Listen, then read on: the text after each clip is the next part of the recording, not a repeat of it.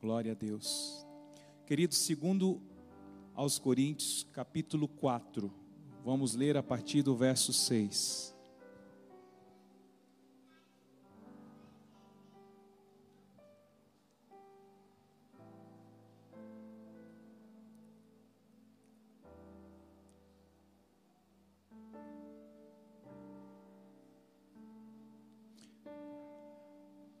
Verso 6 diz: Porque Deus que disse, das trevas resplandeça luz.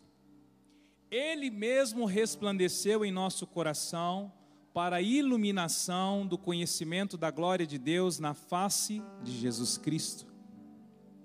Temos, porém, este tesouro em vaso de barro para que se veja que a excelência do poder provém de Deus, não de nós.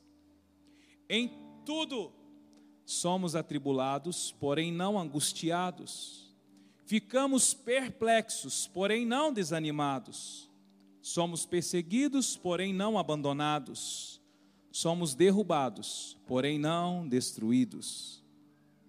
Levamos sempre no corpo o morrer de Jesus, para que também a vida dele se manifeste em nosso corpo.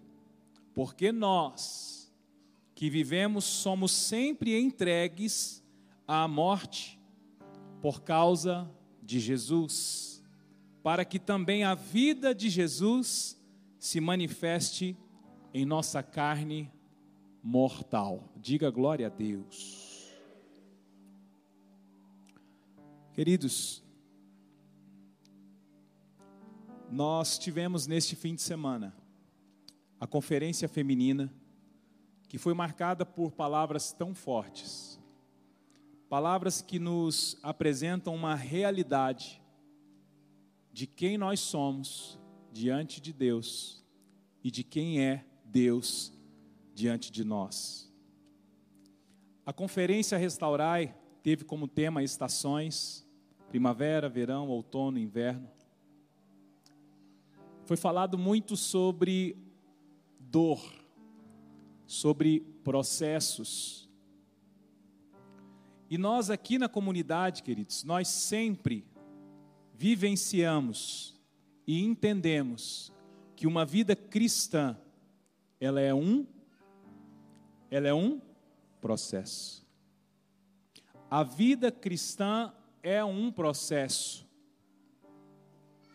E nós fazemos isso para denunciar um evangelho barato, se é que pode dizer isso, com todo o temor que há no nosso coração. O evangelho de facilidades, o evangelho de estar sofrendo, venha para Jesus que seus problemas serão resolvidos, ou Aqui você terá sua vida resolvida. Ou do tipo, pare de sofrer ou venha prosperar. E Deus, queridos, me levou a observar grandes homens que foram fruto de processos tão dolorosos. Isso mesmo, dolorosos. Queridos, nós não podemos tirar a dor do Evangelho. Nós não podemos tirar a dor do Evangelho. Pastor, mas eu vim na igreja porque lá no mundo só fala de dor. Eu não sei que mundo é esse que você vive, porque lá no mundo só fala de facilidades. Se nós tirarmos a dor do Evangelho, nós estamos defraudando, se é que tem como defraudar o Evangelho. Nós estamos anulando. Porque quando Deus fez o homem, colocou no Éden, a partir das escolhas do homem, foi com dor que Deus tira o homem do Éden. E este homem passa agora a se esconder de Deus. Por quê? Por causa de uma dor. Foi também através da dor que Deus, através da vida de Abraão, eu estou dizendo de Abraão, Abraão recebe uma ordem do Senhor para sacrificar o seu filho. Ou você acha que sacrificar um filho não tem dor? Não, pastor, mas Abraão foi sacrificar com a expectativa de que Deus iria agir, não, queridos. Ele não levou um cutelo de palha, ele levou um cutelo de verdade para descer sobre a vida de Isaac. Foi com dor que Noé recebeu uma palavra e começou a construir uma arca, onde ele foi ridicularizado. E sabe mais o que aconteceu com Noé? Foi com dor que Moisés foi colocado num cesto, jogado no rio. Foi criado na casa de Faraó. E foi com dor que ele conduziu o povo em libertação. Quem está entendendo, diga glória a Deus. Olhe para a vida de Jó, aquele que foi oferecido pelo próprio Deus para que fosse tocado por Satanás. Estou mentindo? Quem lembra o texto? Observaste o meu servo Jó? Quem falou isso para Satanás, queridos? Foi Deus. Jó estava lá no cantinho dele, vivendo a vida dele, com a família dele, e Jó era tão temente a Deus que ele pedia perdão, oferecia sacrifícios por toda a sua família. E Satanás vem conversar com Deus e Deus fala: Você já viu meu servo Jó? Satanás, é claro, o Senhor dá tudo para ele, então pode tocar, pode tirar tudo dele. Ao ponto de Jó estar o quê? É, raspando as suas feridas com um caco de telha. E a mulher de Jó vira para ele e diz o que? Amaldiçoa esse Deus e morre. E ele falou o que para ela? Você está falando igual uma louca. Não vou seguir a sua orientação. Eu sei quem é Deus e sei quem sou eu. Olhe para a vida de José, aquele que foi vendido como escravo pelos próprios irmãos, jogado aonde? Numa cisterna. Olhe para a vida de Jeremias, foi aprisionado, lançado num poço enquanto tinha que anunciar uma palavra dura. Jeremias tinha que anunciar uma palavra dura. Olhe para a vida de Daniel. Orava três vezes ao dia. Houve um decreto que ele não podia orar, mas ele não parou de orar e foi lançado aonde? Na cova dos leões. Olhe para a vida de João Batista. João Batista foi quem? Foi o maior nascido de mulher. Que título! O maior. Eu estou dizendo o maior. Nascido de mulher. Para anunciar o que? O arrependimento e preparar o caminho para o Messias. Ele foi preso e decapitado. Olhe para a vida de Paulo. Talvez tenha sido o apóstolo que mais sofreu. Preso, açoitado, espancado, muitas vezes pelo próprio povo judeu. Morreu.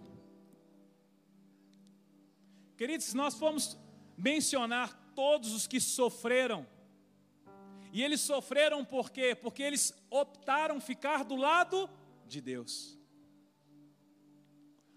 Tá, pastor, mas e a graça? E Jesus? Eu estou falando de Paulo. Você quer que eu fale de Estevão também? que foi apedrejado. E quando ele foi apedrejado, ele olhou para os céus e viu o quê? Ele viu o quê? Os céus abertos. Então, deixa eu falar. Nós aqui nessa comunidade não vamos esconder a dor de você. Nós vamos denunciar o evangelho fake, o evangelho barato, e vamos anunciar que o Evangelho, sim, ele é marcado pela dor. Se vocês lembrarem do que nós construímos nesse altar, Jesus, ele é muito duro com seus discípulos e diz o seguinte: se quiser vir após mim, Vamos começar negando a si mesmo, tomando a sua cruz, a sua, e seguindo os meus passos. Porque às vezes a gente lê o texto, irmãos, a gente pensa que é aquele, aquela figura com aquele manto brilhoso, com os olhos azuis, aquele cabelo bem bonito, dizendo: Porque aquele que quiser vir após mim, com uma voz bem daquela da hora do De Angelis que passa na televisão. Não, queridos, era um diálogo reto. Raça de víboras, aparta de mim, Satanás. Satanás. A Ana, Ana foi tida pelo profeta como alguém que estava pelo profeta não, pelo sacerdote, né? Eli, Eli, sacerdote, ok. Filha de Belial, filha de Satanás. Queridos, o evangelho ele é acompanhado de uma dor, mas é uma dor que tem um propósito. Então, como diz o meu pastor, apóstolo Luiz Hermínio, se você não suporta ouvir isso, dá tempo de não ouvir. Porque isso vai gerar em você uma responsabilidade. E você vai parar de culpar terceiros. E vai assumir a sua responsabilidade da escolha que você fez. Então não venha para a igreja para buscar apenas um consolo para a sua alma para você poder chegar no seu trabalho na segunda-feira. E aí, como é que foi? Foi bom, fui na igreja. Para se alguém perguntar para você, está indo na igreja? Você falar assim, estou, estou indo. Não. Vamos assumir as nossas responsabilidades. E o texto que eu abri aqui, apóstolo Paulo fala: das trevas resplandeça a luz, ele mesmo brilhou os nossos corações para a iluminação do conhecimento da glória da face de Jesus Cristo. E aí ele diz o seguinte: que todos nós somos pressionados de todos os lados, mas nós não somos desanimados. Nós ficamos perplexos, mas não desesperados. Nós somos perseguidos, mas não abandonados, abatidos, mas não destruídos. E nós trazemos sempre em nosso corpo o morrer de Cristo. Ok? Então vamos organizar as coisas a primeira coisa que você traz para a sua vida é o morrer de Cristo. Nós ministramos aqui, acho que foi a minha primeira palavra do ano, falando sobre conversão. A conversão, pelo menos quatro pontos da conversão: a consciência pelo pecado, a confissão do pecado, a mudança de vida, a busca pelo, pelo, pelo dom do Espírito, pelo fruto do Espírito. São cinco. E quinto, certeza, convicção que nós estamos indo para a eternidade. Nós não estamos nos relacionando com uma religião, queridos. Nós estamos relacionando com Deus vivo. Quem está entendendo, diga glória a Deus. Se é um Deus vivo, então por favor, não escolha a igreja pela cor da parede. Não escolha a igreja pelo conforto. Não escolha a igreja ah, lá é bom, eu tenho muitos amigos, lá meu filho gosta da salinha, pelo amor de Deus. Não me conta isso não quando você vier conversar comigo. Não, eu estou lá porque meus filhos gostam da salinha. Não. Você tem que estar aqui porque você acredita na palavra que sai desse altar. E essa palavra que sai não é só a pregação do pastor são as palavras ministradas por todos os ministros, são as orações feitas por todos os ministros, são as adorações realizadas pelos ministros, são os cursos ministrados. Tudo isso tem que apontar para a centralidade de Cristo. Por isso que nós não temos estratégia de crescimento, nós não temos afagos em pessoas. Nós não nos movemos por pessoas. Nós movemos daquilo que Deus constrói em nós através da palavra. Apóstolo Paulo disse: Nós que estamos vivos somos entregues à morte por amor de Jesus. Queridos, a morte de Cristo, o morrer de Cristo, ele tem que estar vivo em nós. Eu não estou em uma religião, não. Eu estou numa casa que tem um pai, e esse pai instituiu o seu filho para morrer por mim e por você. Quer dor maior? Eu já te contei que um dia eu perguntei para Deus. Falei, Deus, mas o Senhor é o dono de tudo. No pecado do homem, o Senhor podia dar só uma ordem para Satanás e os seus anjos e dizer: Eu não aceito isso, o meu povo está salvo. Mas o Senhor cria o sacrifício do seu filho. O Senhor pega Jesus, põe no ventre de Maria. Essa criança cresce, ela é perseguida. Tentaram, tentaram não, mataram várias crianças pensando estarem matando o filho de Deus. Jesus estava escondido.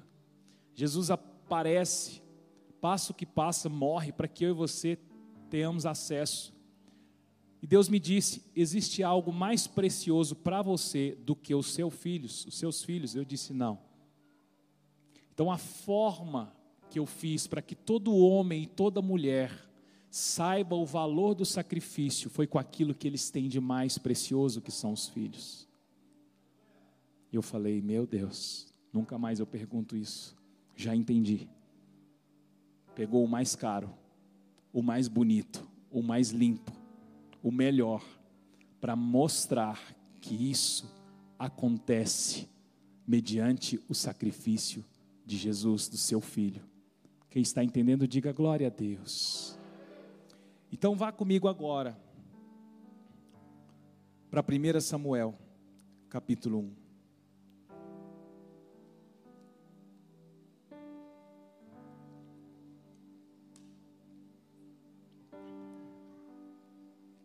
1 Samuel, capítulo 1.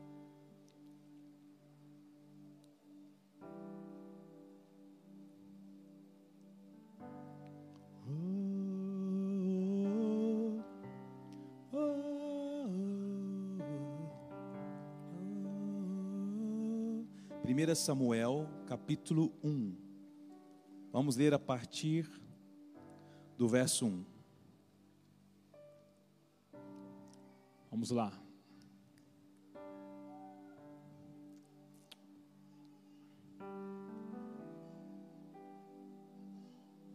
Houve um homem em Ramataim Zofim, da região montanhosa de Efraim, cujo nome era Eucana. Diga comigo, Eucana. Eucana era filho de Georão, filho de Eliú, filho de Tou, filho de Juf, Zuf, Eframiita. Eucana tinha duas mulheres, uma se chamava Ana e a outra se chamava Penina. Penina tinha filhos, Ana, porém, não os tinha.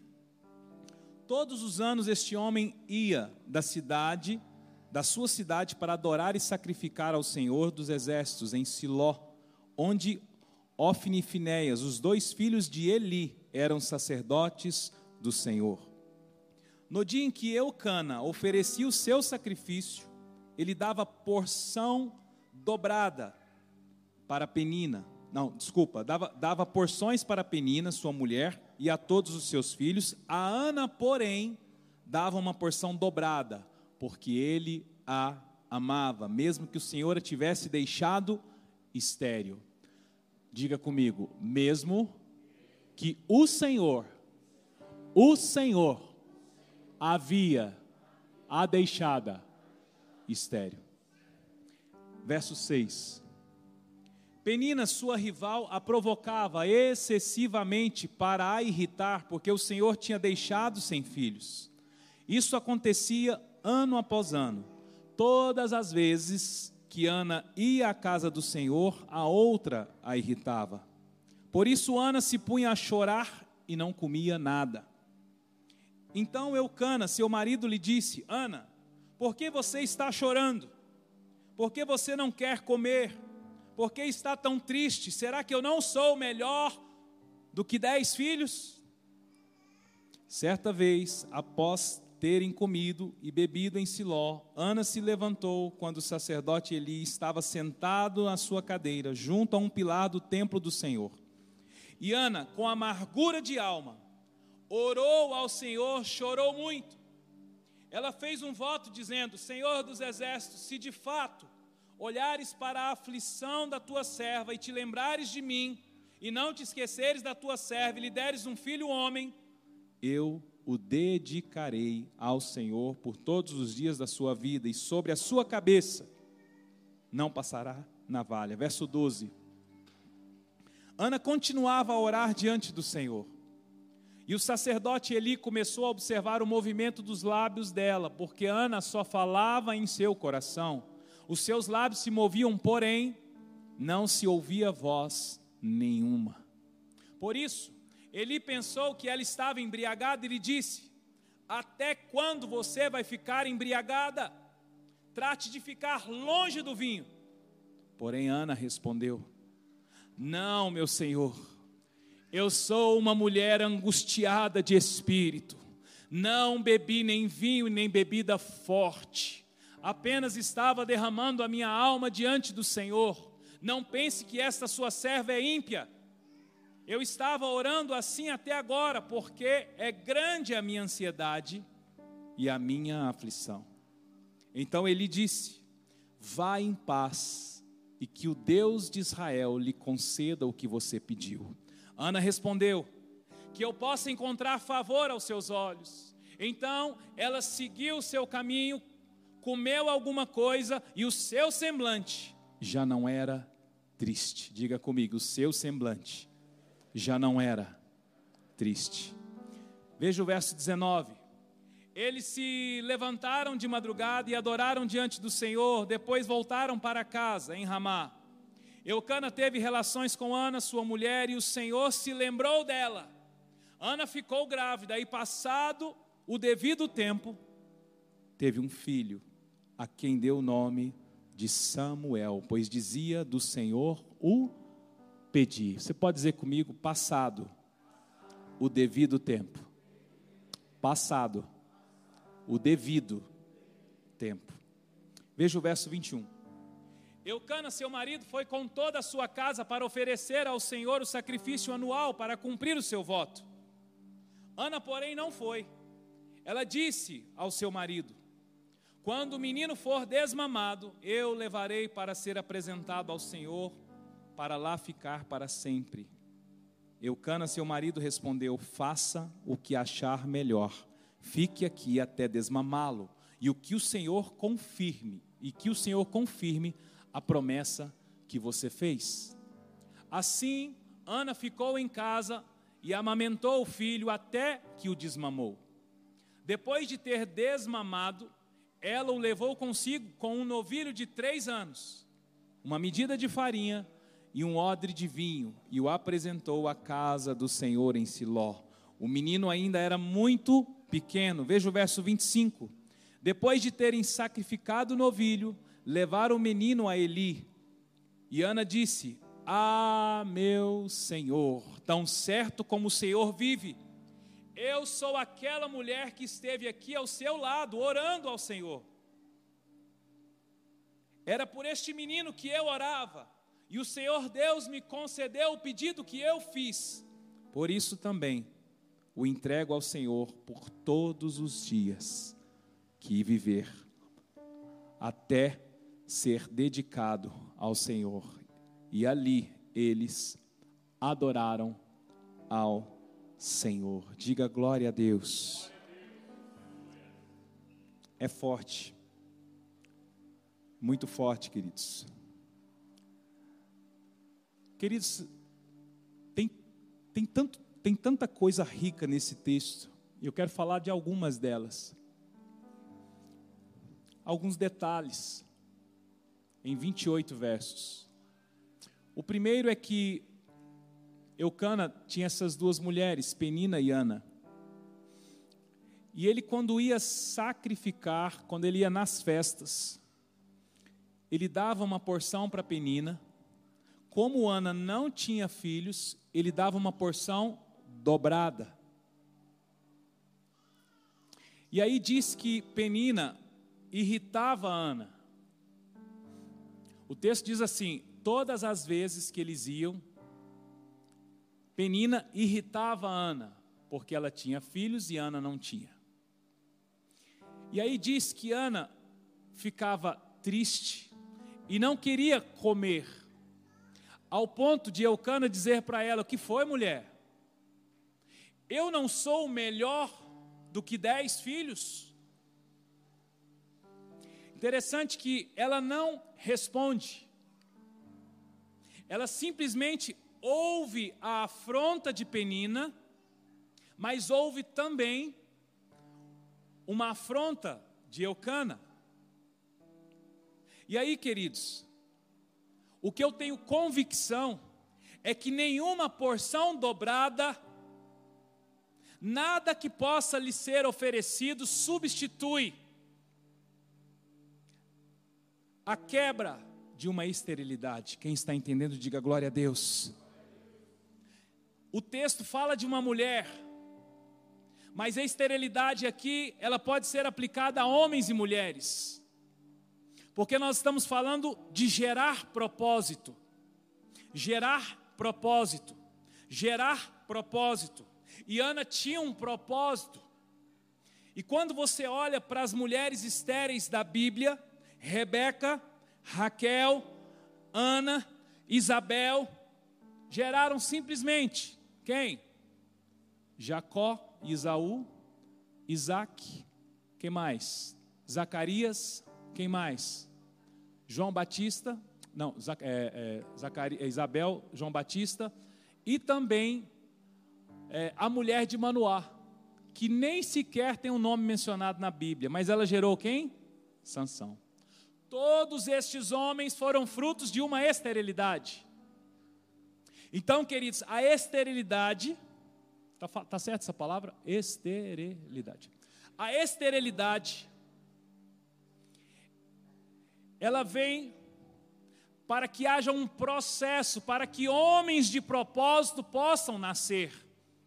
E havia um homem de propósito chamado Samuel mas esse homem de propósito estava nas regiões espirituais. E Ana, sendo irritada por Penina, sendo. Eucana estava tentando consolar, mas como ele tenta consolar e ela não reage, ele usa uma expressão: por um acaso eu não sou melhor do que dez filhos? Claro que não. Claro que não é. Existe algo que possa substituir a esterilidade que você passa, ao que você tenta gerar e não consegue, ao que você tenta alcançar. Existe algo que possa comprar um casamento abençoado, existe algo que possa comprar uma relação com os filhos, existe algo que possa comprar a sua relação com o Senhor, a sua libertação. Então, o propósito de Deus não pode ser trocado por porções dobradas. E tem gente trocando os seus propósitos por porções dobradas. Afinal de contas, o Senhor não me deu, o Senhor não me deu, o Senhor não me deu e o Senhor não me deu. Quem está entendendo, diga glória a Deus. Queridos, a esterilidade era uma manifestação da maldição. Então, aqui, o texto não trata apenas de uma criança. O texto trata de uma situação de amaldiçoada. Todas as mulheres que eram estéreis eram consideradas amaldiçoadas, ou seja, tadinha dela, amaldiçoada. Então, quando eu e você não estamos gerando algo, quando eu e você não geramos o propósito, nós estamos andando num ambiente considerado amaldiçoado. Não no sentido que você está dominado por Satanás, mas é porque essa escassez, essa falta do gerar, esse não nascer do propósito significa maldição. E aí, queridos, a provocação de Penina, ela poderia ter gerado a morte, sim ou não? Claro. Porque quantos de nós nos rendemos à esterilidade quando somos caçoados ou somos irritados ou recebemos uma palavra do tipo que Penina fazia para Ana, mas também do tipo que Eucana fazia para Ana, do tipo qual? Para com isso, eu sou melhor. Olha para o que você tem. Eu, eu servi duas porções no seu prato. Eu dou mais atenção para você. Se renda à sua condição de estéreo. Se renda à sua condição, seu homem, que deveria estar exercendo o sacerdócio no seu lar, o governo na sua casa se renda ao seu filho problemático, se renda ao seu casamento fracassado, se renda à sua situação financeira, se renda a essa vida de, de, de tão recorrentes caídas, porque afinal de contas, Deus quis assim. Diga comigo, misericórdia. Pode dizer, diga misericórdia. Queridos, quando nós estamos debaixo de afronta, humilhação, nós é que decidimos o que nós vamos fazer com isso a afronta, a humilhação, as guerras, a tribulação, ela pode nos gerar a morte definitiva ou gerar uma reação para a vida. E a nossa tendência é fazer o quê? Devolver para o Senhor. Devolver para o Senhor. Deixa eu limpar esse microfone aqui, mas que ele está grudando na minha mão, vou trocar aqui. Acho que colocaram uma fita aqui, viu, Jonas? Depois tem que olhar. Sim, estamos sentindo um menino todo lebrancado com pirulito. Gosto de coisa limpinha, gente. Tá grudando aqui. Hã? É o, ah, é o tal do óleo que jogar no microfone. Então, ouça aqui, queridos. Quando eu estou debaixo Aí você equaliza lá para mim, por favor, tá? Quando eu estou debaixo de uma afronta, de uma humilhação, eu decido o que eu vou fazer. Porque Ana tinha todo um cenário favorável para que ela se rendesse à esterilidade, do tipo: meu marido me ama. Eucana dava porção dobrada porque ele amava mais Ana. Por quê? Porque ela não havia dado filhos. Queridos, tem consolos que vêm para as nossas vidas para nos manter no lugar de morte. Então toma cuidado com consolos. Tome cuidado com palavras de conformidade. Tá certo isso? De conformismo, né? Para não se conformar. Palavras não, mas olha, não, queridos, não. Não. Não, tem um propósito a ser gerado. Tem um propósito a ser gerado. E esse propósito não está relacionado somente a você, esse propósito está relacionado a um propósito de Deus também na terra, porque eu estou falando de Samuel, eu estou falando de Jacó, eu estou falando de Isaac, eu estou falando de Sansão, eu estou falando de quem mais? Homens, é, João Batista, que foram gerados através de um caso de esterilidade. Quantas coisas na sua vida estão presas na esterilidade. Algumas delas você alcançou, mas outras estão aonde? No reino do Espírito. Diga comigo, reino do Espírito. E aí, queridos, eu gosto muito dessa parte que diz sobre o choro. Leia comigo o verso 9. O verso 9 de 1 Samuel diz: Certa vez após terem comido e bebido em Siló, Ana se levantou.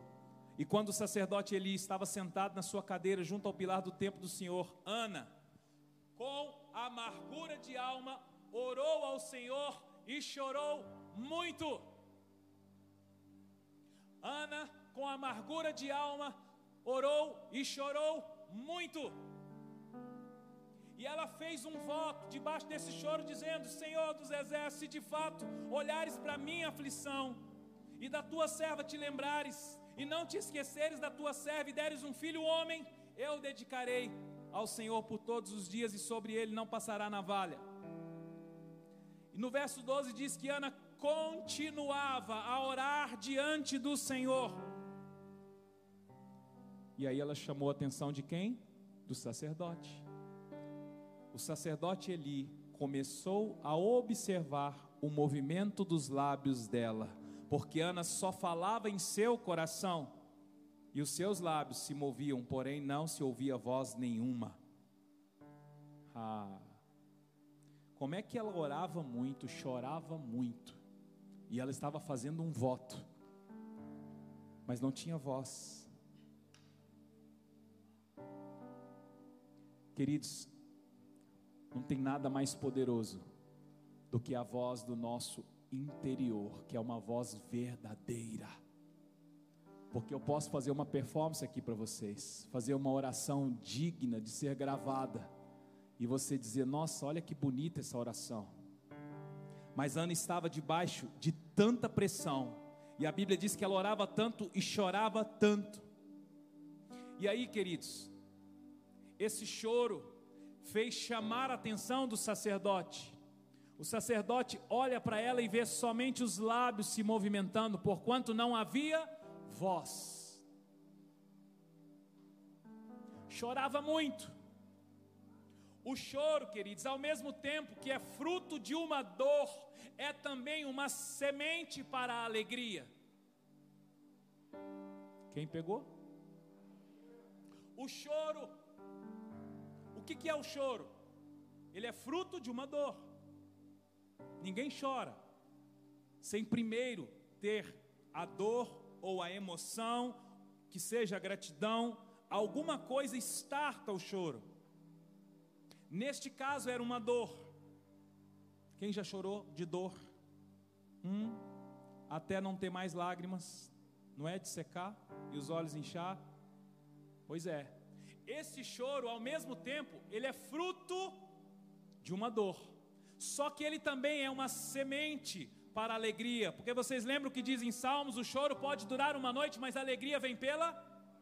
O choro pode durar uma noite, mas a alegria vem pela. Não significa que o seu choro vai durar oito horas. Não significa que ele vai durar doze. Mas significa que toda noite ela tem fim, tem um amanhã que vem depois da noite. Está entendendo? Diga glória a Deus. Diz também em Salmo 126 que aquele que semeia com lágrimas, com júbilo, ceifará.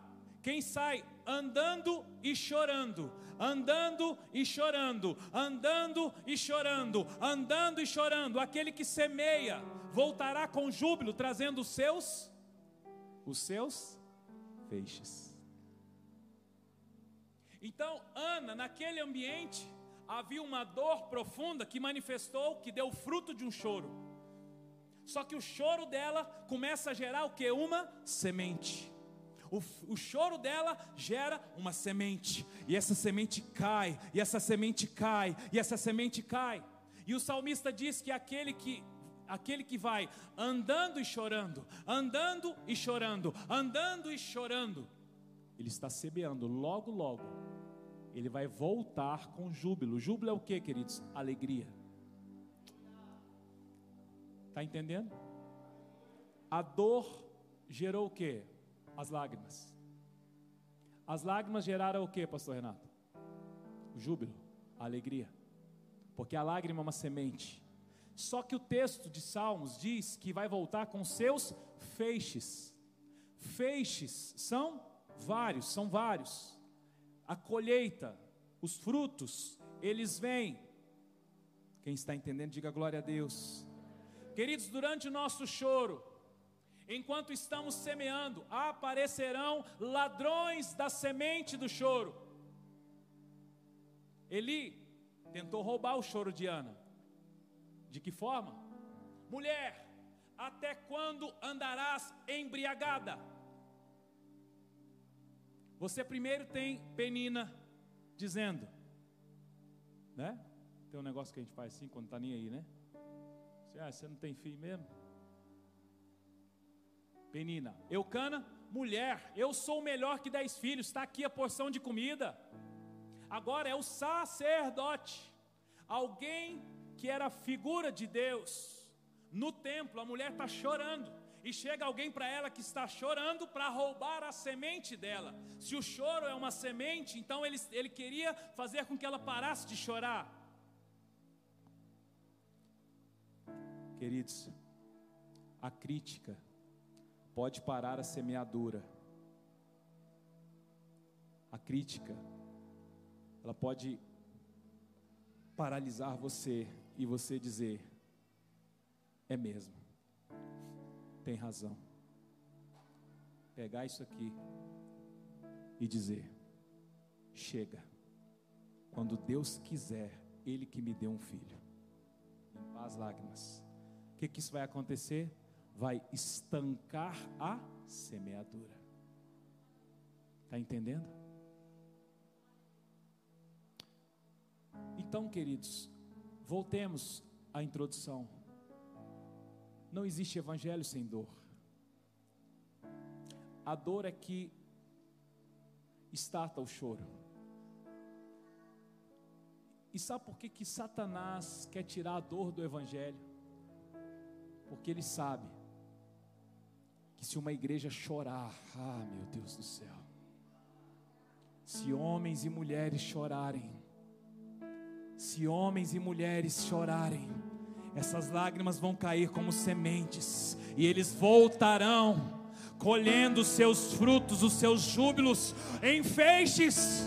Então não pare de chorar, não pare de chorar, não tire a dor do Evangelho, não tire a dor da vida cristã, não dê ao diabo aquilo que é de Deus, porque o Senhor a havia deixado estéreo. Quem tinha deixado o ano estéreo, irmãos? Ah, não foi diabo, não? Foi negócio de macumba, não? Está entendendo? Diga glória a Deus. Agora interessante. O momento em que o ladrão da semente vem, é o momento de você revelar a semente. Vou te explicar. Porque até então, Malco, o choro dela não era compreendido nem pelo sacerdote. Mas que também que dizendo, né? Morreu obeso lá na cadeira, não foi? Agora eu posso falar, né? Eu odiava quando alguém falava de Elimas. Ah, obeso lá na cadeira. Então ouça. O momento em que ele estava chorando, a semente dela não estava revelada. Mas veja só o verso 11. Não. O verso 14. Ele disse: até quando você vai ficar embriagada? Trate de ficar longe do vinho. Porém, Ana respondeu: Aqui ela revela a semente dela, queridos. Porém, Ana respondeu: Não, meu senhor. Eu sou é uma mulher angustiada de espírito. Eu não bebi vinho forte, bebida forte. Eu estava apenas derramando a minha alma diante do Senhor. Não pense que sua serva é ímpia. Eu estava orando assim até porque é grande a minha ansiedade e a minha aflição. Ela revela a semente dela. Então, quando vier o ladrão para roubar o seu choro, para estancar o teu choro, dizendo: pare de chorar, pare de orar, aumente a sua voz. Se você estava orando só aqui dentro, você vai abrir e vai dizer: não, eu não sou ímpia, não, eu não sou doido, não, eu estou orando porque existe uma angústia, existe uma amargura, e eu vou denunciar nos céus. Está entendendo? Diga glória a Deus. Não Eu te pense. amo e vou gritar Canta, pra todo canta. mundo ouvir. Te amo. Jogue a sua semente amo, agora. É a te semente. amo, Eu te amo. Te amo.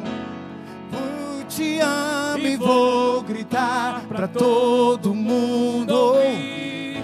Te amo. Essa te é a sua semente.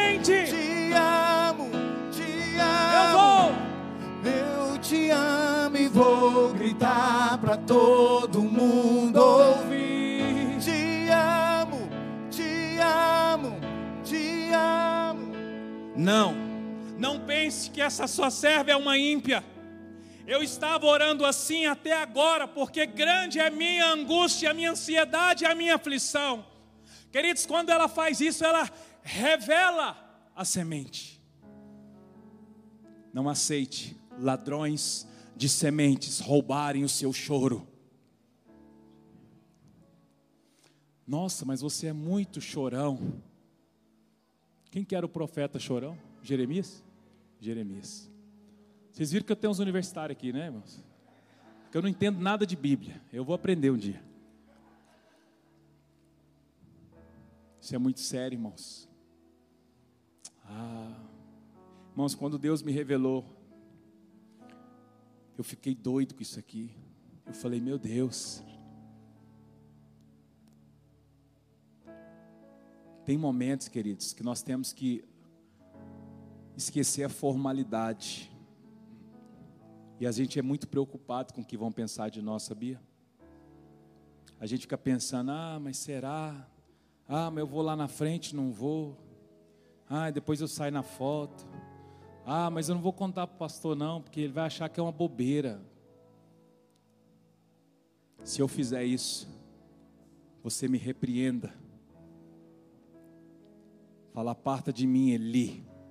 O meu choro não é porque eu estou embriagada, não. É porque eu sou mulher atribulada de espírito. Eu estou angustiada eu estou é, é, tremendo diante de Deus, porque eu tenho certeza que Ele vai me dar um filho. Eu fiz um voto com Ele. Agora veja o que aconteceu.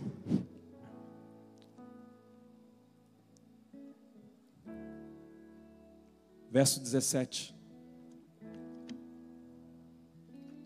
Então ele disse: Vá em paz, e que o Deus de Israel lhe conceda o que você pediu. Ana respondeu: que eu possa encontrar favor aos teus olhos. Então ela seguiu o seu caminho, comeu alguma coisa e o seu semblante já não era triste. O seu semblante já não era triste. Mas cadê o filho? Cadê a gravidez? Há quanto tempo Ana chorava? Há quanto tempo ela aguentava a penina na cabeça dela? Há quanto tempo Eucana tentando suprir a, o que ela queria, dizendo: não, não, não chora mais, não, mulher, toma aqui a comida, fica tranquila, já basta. E aí eles se levantaram de madrugada, adoraram o Senhor, depois voltaram para casa. Eucana teve relações com Ana, sua mulher, e o Senhor lembrou dela. Ana ficou grávida e passado o devido tempo, devido tempo, devido tempo, devido tempo, devido tempo, teve um filho a quem deu o nome de Samuel. Agora presta atenção. Queridos, nós precisamos crer na palavra do profeta. Quando ele disse a ela: Vá em paz, e que o Deus de Israel lhe conceda o que você pediu. Eli, o profeta, abriu os céus e entregou para ela o filho.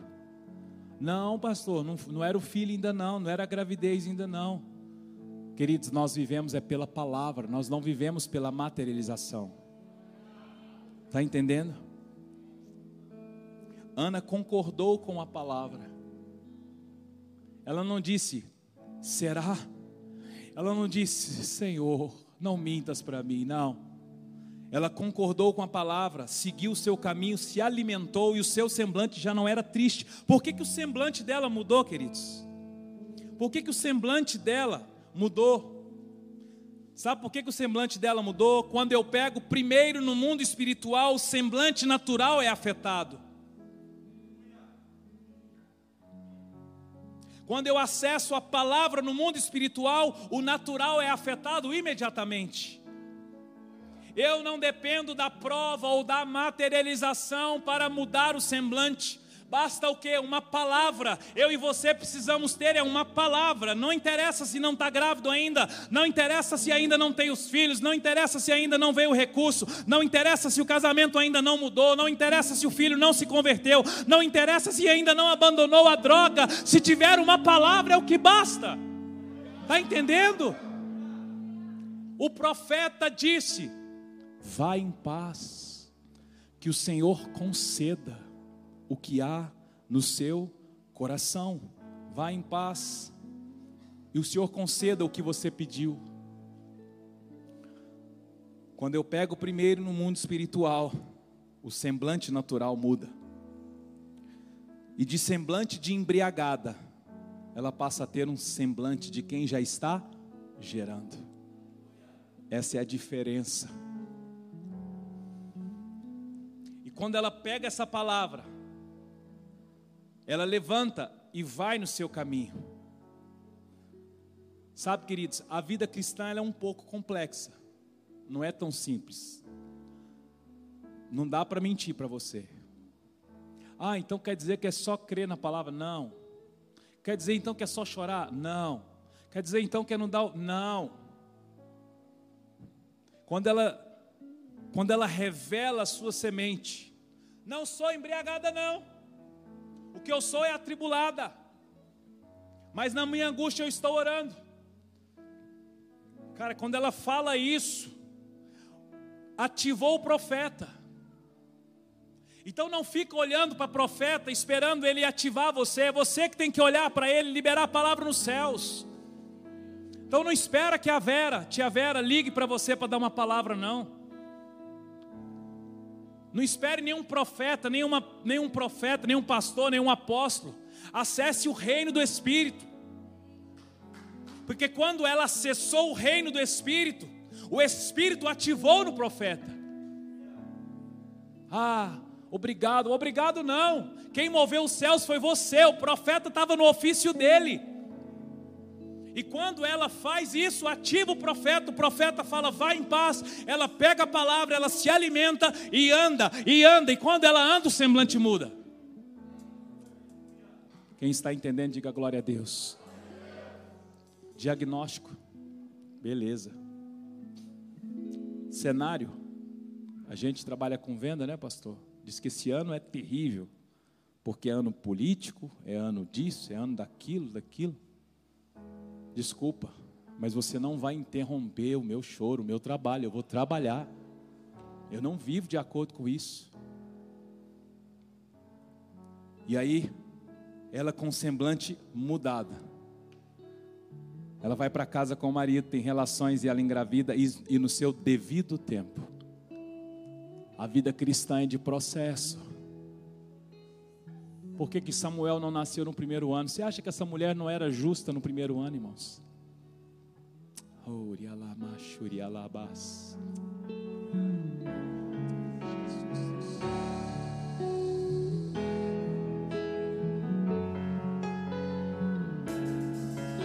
Jesus, eu te amo.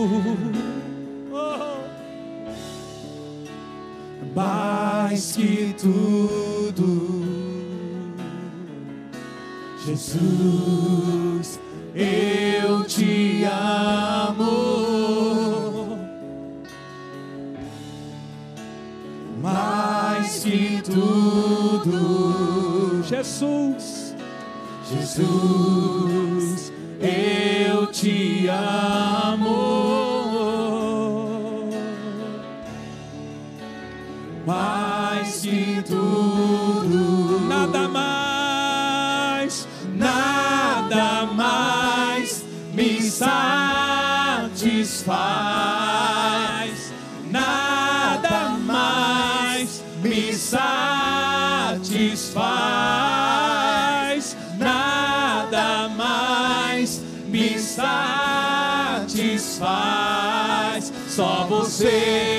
só você, só você,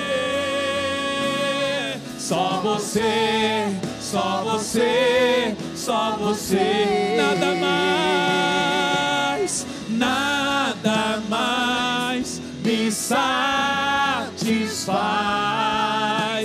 nada mais me satisfaz.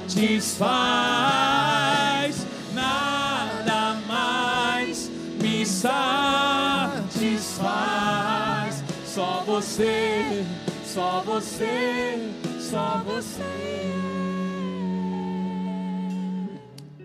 É no devido tempo, queridos. É porque você não chorou bastante. Você não chorou bastante. Você não está pronto. Você não está pronto ainda.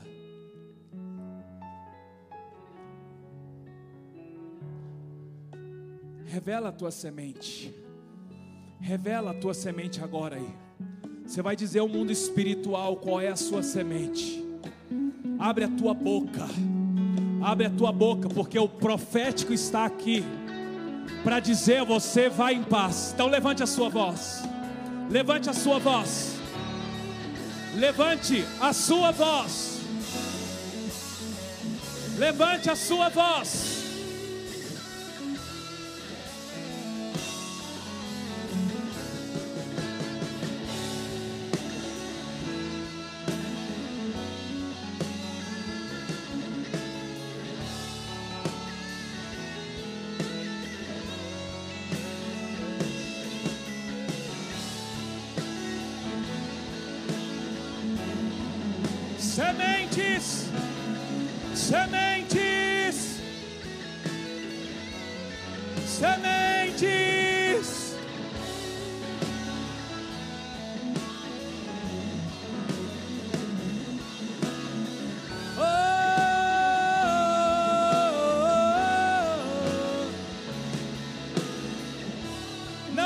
Pense que o teu servo é ímpio.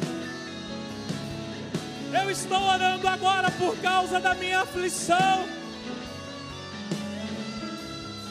É a minha aflição.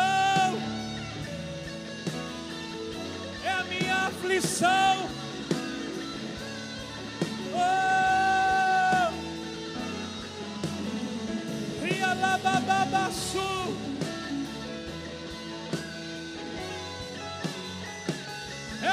Casamento. São os meus filhos,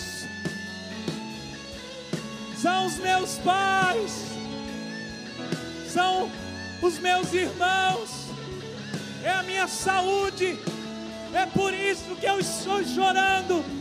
A minha semente é a aflição da minha alma.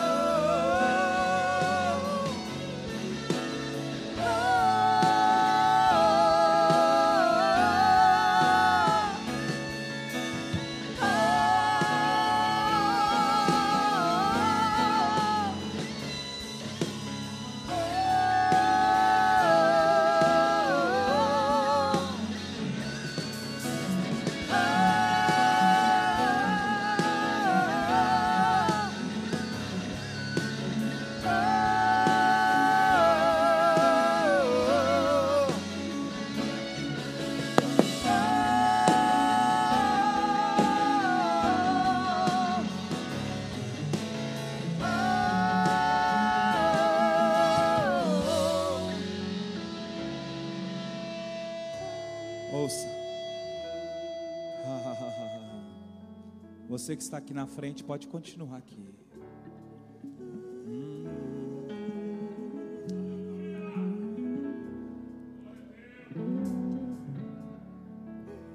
Vá em paz. E o Deus de Israel lhe conceda o que você pediu.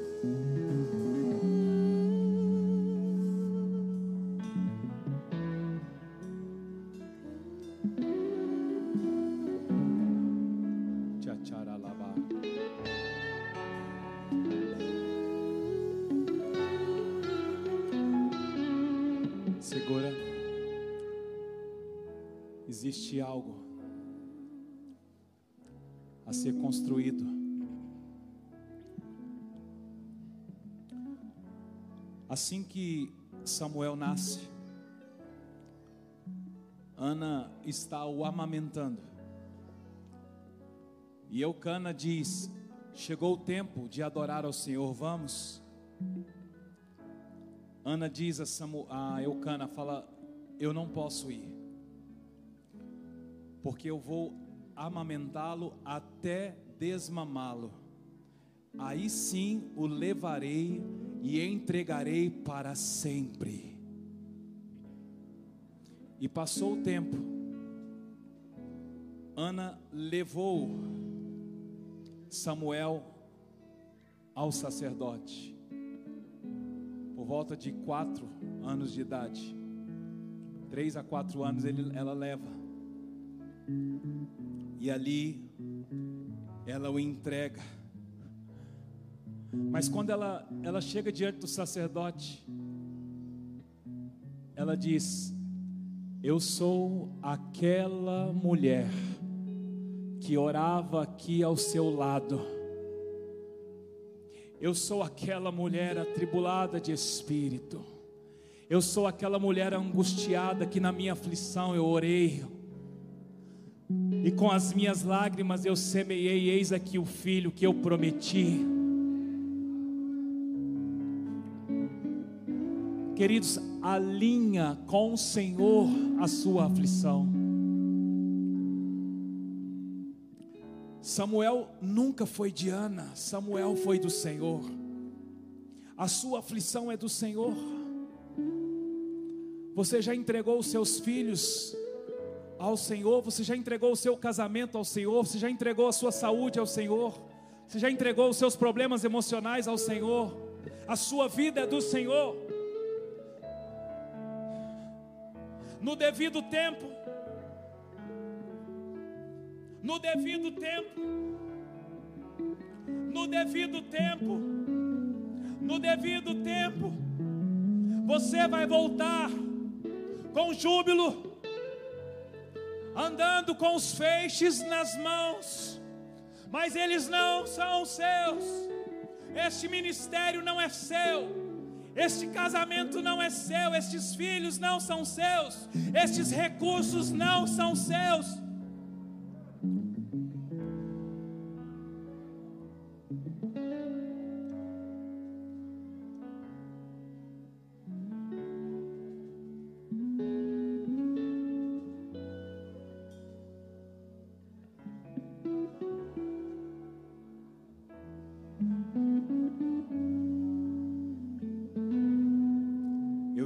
Você nessa noite: vá em paz e o que o Deus de Israel lhe conceda o que você pediu.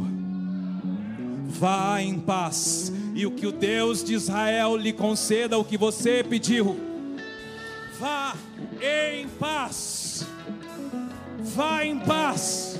Acesse o mundo espiritual nessa noite. Leve para a tua casa um semblante um semblante de quem já foi atendido em suas aflições.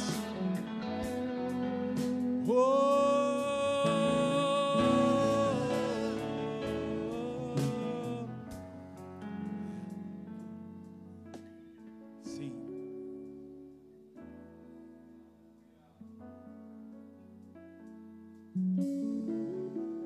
Ninguém vai entender a dor do outro, queridos. Só quem chora é quem sabe. Então, quando tiver alguém chorando do seu lado, não peça para ela parar de chorar. Apenas diga que o Senhor está colhendo as suas lágrimas. São sementes, sementes, sementes, semente, semente, instrumento instrumento de processo. Samuel era um instrumento de processo. Ah,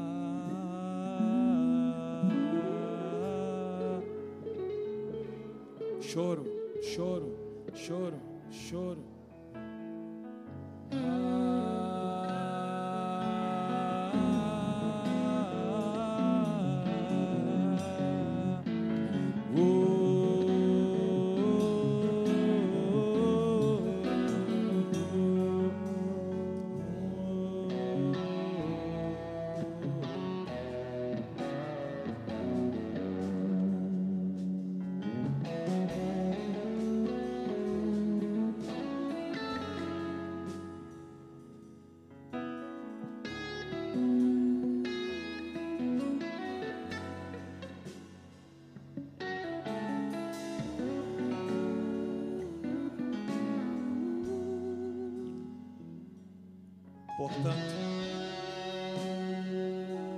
portanto, humilhem-se debaixo da poderosa mão de Deus, para que Ele, no seu tempo, os exalte.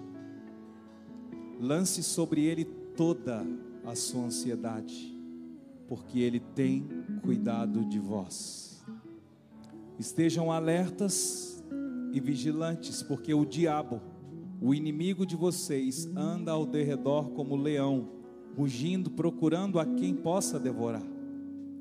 Resistam-lhe, permanecendo firmes na, na fé, sabendo que os irmãos que vocês têm, todo mundo estão passando pelos mesmos sofrimentos.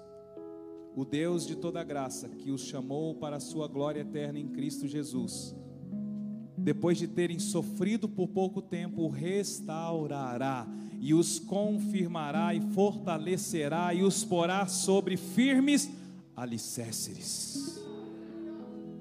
É Deus preparando você. A Ele seja o poder para todos sempre. Amém.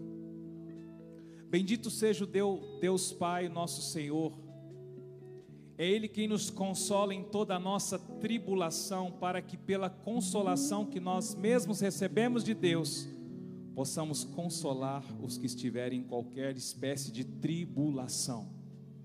Porque assim como transbordam sobre nós os sofrimentos de Cristo, assim também por meio de Cristo transborda o nosso consolo.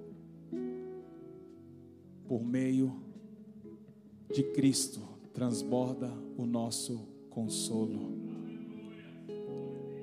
Chore diante dele, revele o seu choro diante do mundo espiritual, até você receber a palavra. E quando você receber a palavra, você muda o semblante, porque é dado nos céus primeiro. Não se relacione com Deus através de uma religião. Deus não é o chefe de uma religião, Deus é Pai. Deus é o Criador de todas as coisas. E foi em dores que Ele entregou o seu Filho Jesus. Então nós somos coparticipantes dessas dores. A vida cristã, não existe vida cristã sem dor. Mas aquele que provê a dor é o mesmo que provê o consolo. Portanto, chore Chore, chore, chore, chore e não deixe ninguém roubar as suas lágrimas, porque no devido tempo o seu semblante vai mudar. Mas lembre-se, Samuel não é seu, é do Senhor. O ministério não é seu. Os recursos não são seus. Este casamento, esses filhos, é tudo dele. Devolva para ele. Senhor, eu despeço os meus irmãos na paz do Senhor. Libero sobre eles, Deus Pai, uma palavra em que os céus nesses dias estarão atentos às suas lágrimas.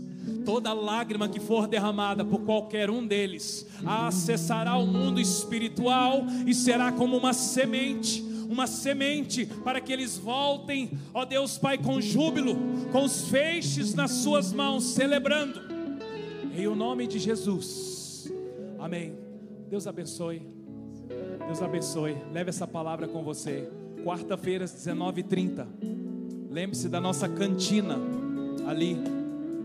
Temos hoje cantina dos teens.